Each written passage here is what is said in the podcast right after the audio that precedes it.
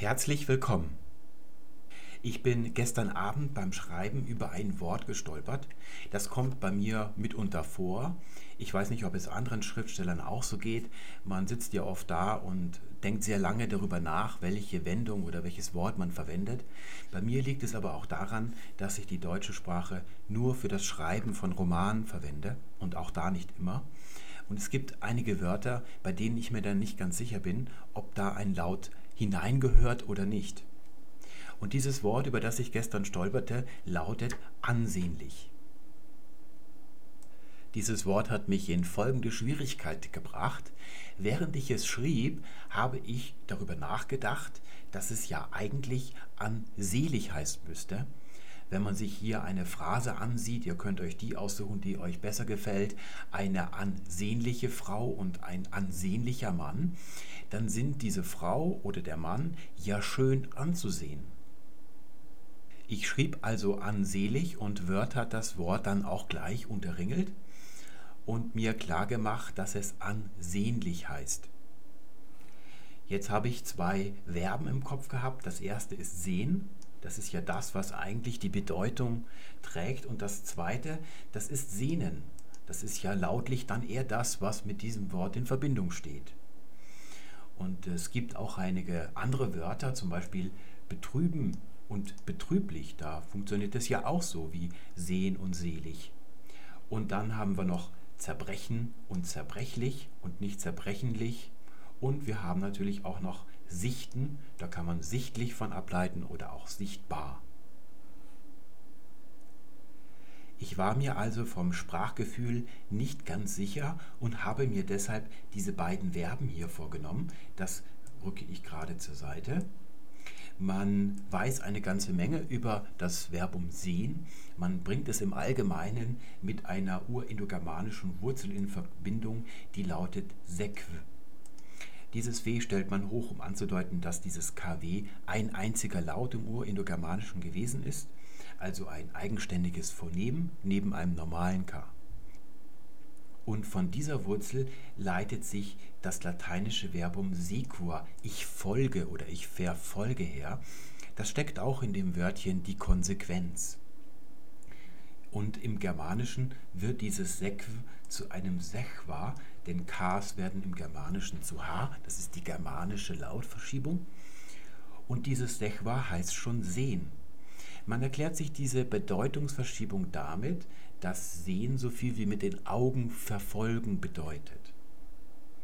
Und im Althochdeutschen wird Sechwa zu Sechan, das bedeutet also sehen. Und dazu gibt es auch schon ein Adjektiv, das lautet sehanlich oder sehandlich. Und das bedeutet schon so viel wie ansehnlich. Dieses Wort wird aber nicht so richtig weiterverfolgt.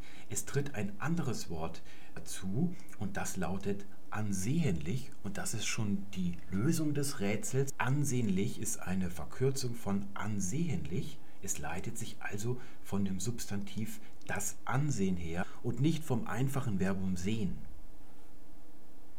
Das Substantiv das Ansehen bedeutet ja nichts anderes als Prestige. Wenn ich von jemandem sage, er genießt Ansehen, dann genießt er Respekt, man denkt gut über ihn. Im Adjektiv ansehnlich schlagen allerdings zwei Herzen. Ich kann einerseits sagen, das ist aber ein ansehnliches Haus, das du dir dahingestellt hast und meine damit, dass der Bauherr viel Geld für ein prächtiges Gebäude ausgegeben hat. Auch wenn ich dieses Adjektiv als Adverb verwende, zum Beispiel jemand ansehnlich bewirten, dann will ich damit zum Ausdruck bringen, dass die Bewirtung standesgemäß oder sogar stattlich ist. Stattlich ist hier ein Synonym, das man verwenden kann. Wenn ich allerdings über eine Frau sage, sie ist ansehnlich, dann meine ich damit nicht, dass sie ein hohes Ansehen genießt, sondern dass sie hübsch anzuschauen ist. Diese Doppelnatur des Adjektivs ansehnlich war wahrscheinlich der Grund, warum ich beim Schreiben gezögert habe und es mit diesem Verbum sehnen in Verbindung gebracht habe. Über dieses Verbum weiß man übrigens so gut wie nichts. Man weiß, dass es in früheren Zeiten, also im Mittelalter, eher so viel wie schwach oder matt sein bedeutet hat. Man kann sich auch erklären, wie es dann zum heutigen Sehnen gekommen ist. Aber was über das Mittelalter, also über die deutsche Sprache hinausgeht, weiß man so gut wie nichts über dieses Verbum, außer dass es nicht indogermanisch ist. Es ist in einer Sprache wahrscheinlich gesprochen worden, die hier schon gesprochen wurde, als die Indogermanen erst eingewandert sind. Ein ganzes Drittel unseres Wortschatzes ist nicht indogermanisch. Zum Abschluss noch ein nettes Beispiel. Es gibt in Österreich eine Familie Windler. Diese Familie Windler ist ganz bedeutend. Wenn ihr aus Österreich kommt, werdet ihr diesen Namen kennen. Es ist etwa vergleichbar mit der Familie Fugger in Deutschland. Die Windlers stammen aus einem kleinen Ort in Tirol, der heißt Wintel, und sie sind dann nach Bozen gezogen und wurden nach ihrer Heimat die Windler genannt. Und diese Windler haben sich über Generationen hinweg zur mächtigsten Kaufmannsfamilie der ganzen Region entwickelt. Sie haben mit den Habsburgern Pakte geschlossen und so weiter. Und wie es ja immer so ist in einer Kaufmannsdynastie, irgendwann wird ein schwarzes Schaf geboren, das sich der Kunst in die Arme wirft. Das heißt, er wird Schriftsteller und dieser Schriftsteller aus der Windler-Familie, der heißt Hans. Und Hans Windler hat im 15. Jahrhundert, das ist die Zeit, als das Mittelhochdeutsche ausklingt und in das Neuhochdeutsche übergeht, da schrieb also Hans, Wünnelig war's sin Ansehen, also wonniglich war sein Ansehen. Ich habe leider nur diesen einzelnen Satz und nicht den Kontext, aber hier sieht es so aus, als wenn das Ansehen eher das schön anzuschauende ist und nicht so sehr das Prestige. Damit verabschiede ich mich für heute und wünsche euch alles Gute. Bis zum nächsten Mal.